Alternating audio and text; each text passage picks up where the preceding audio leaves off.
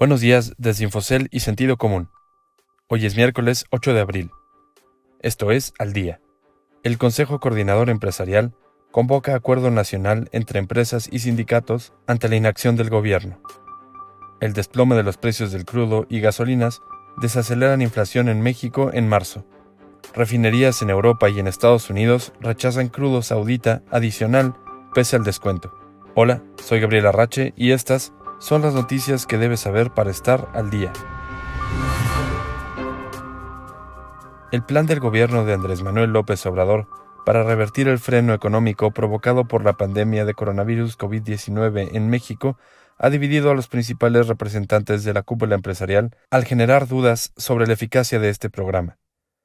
Por un lado, hay empresarios que creen que el presidente López Obrador cortó las vías de comunicación que había abierto durante un poco más de un año al ignorar los llamados de la iniciativa privada para echar a andar políticas contracíclicas que permitan preservar el empleo y asegurar la supervivencia de miles de micro y pequeñas empresas. Pero por otro lado, hay quienes, en una posición más conciliadora, están inclinados hacia cerrar filas con el gobierno y a encontrar la solución que evite una contracción del Producto Interno Bruto que rivalice con los efectos provocados por la gran recesión surgida en Estados Unidos entre 2007 y 2008, que arrastró a México a una desaceleración fuerte en 2019.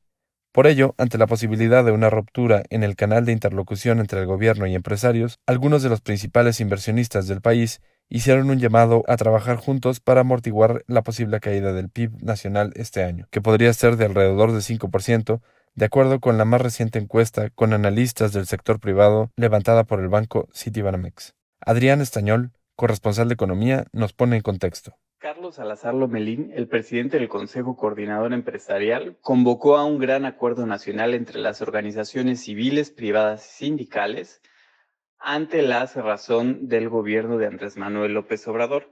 La semana pasada, la cúpula empresarial propuso al presidente implementar un plan de 90 días que incluía medidas contracíclicas. Estas propuestas, sin embargo, parecen haber encontrado poco eco en la administración López Obradorista, quien optó por desecharlas y más bien anunció medidas que ya venía trabajando previamente. La inflación en México aprovechó el desplome de los precios internacionales de los combustibles para desacelerar en marzo, pese a los primeros choques de demanda provocados por la pandemia de coronavirus COVID-19.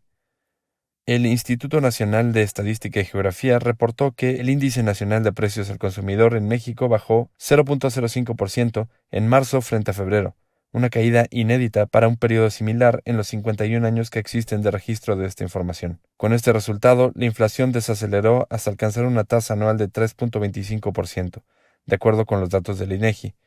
Para los analistas, la contracción económica que se espera en México este año, por las acciones tomadas por el gobierno de Andrés Manuel López Obrador para frenar el avance de la pandemia de COVID-19, podría generar presiones a la baja en los precios que lleven a la inflación hacia la meta de 3% que tiene como mandato el Banco de México. Si eso ocurre y la inflación mantiene su tendencia a la baja, entonces podrían darse recortes adicionales a la tasa de interés de referencia del país, con la intención de ayudar a la economía a enfrentar de mejor manera la desaceleración provocada por el COVID-19. De acuerdo con las autoridades sauditas y los comerciantes de petróleo, muchas refinerías en Europa y en Estados Unidos se niegan a aceptar más crudo saudí a precios reducidos, lo que amenaza la sostenibilidad de una guerra de precios y una batalla por la participación en el mercado iniciada por Riad. La disminución de la demanda por una caída de la actividad económica, primero en China y ahora en el resto del mundo, ha provocado una caída en los precios del crudo. En medio de la caída de la demanda en Estados Unidos y en Europa, Arabia Saudita está luchando por encontrar nuevos compradores para su crudo en esos mercados, incluso a precios fuertemente reducidos. Y es que los compradores ya están luchando con la falta de capacidad de almacenamiento, lo cual dificulta las nuevas compras.